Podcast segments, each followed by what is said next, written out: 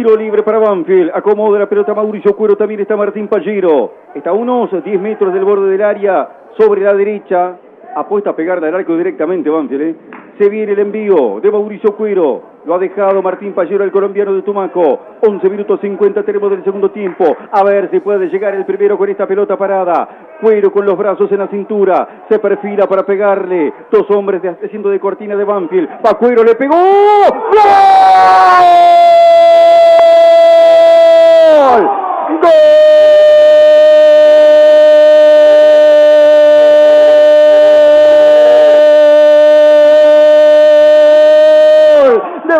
Banfield, de Banfield, de Banfield, de Banfield, de Banfield. 12 minutos del segundo tiempo.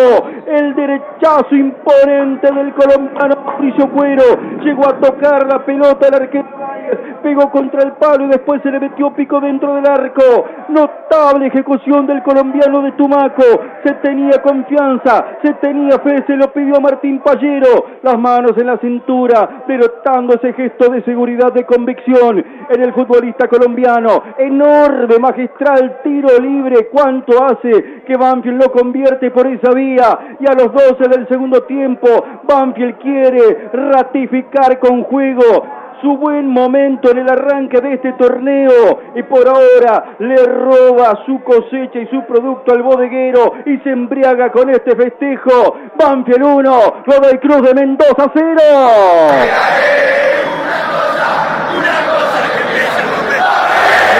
del colombiano Mauricio de tiro libre se estiró todo y largo es Nelson Ibáñez no le sirvió el metro ochenta y pico se coló allá arriba en el ángulo superior izquierdo del arco que le da espalda a la Fanny. Grita Fanny, gritan todos. Para Banfield 1 a 0.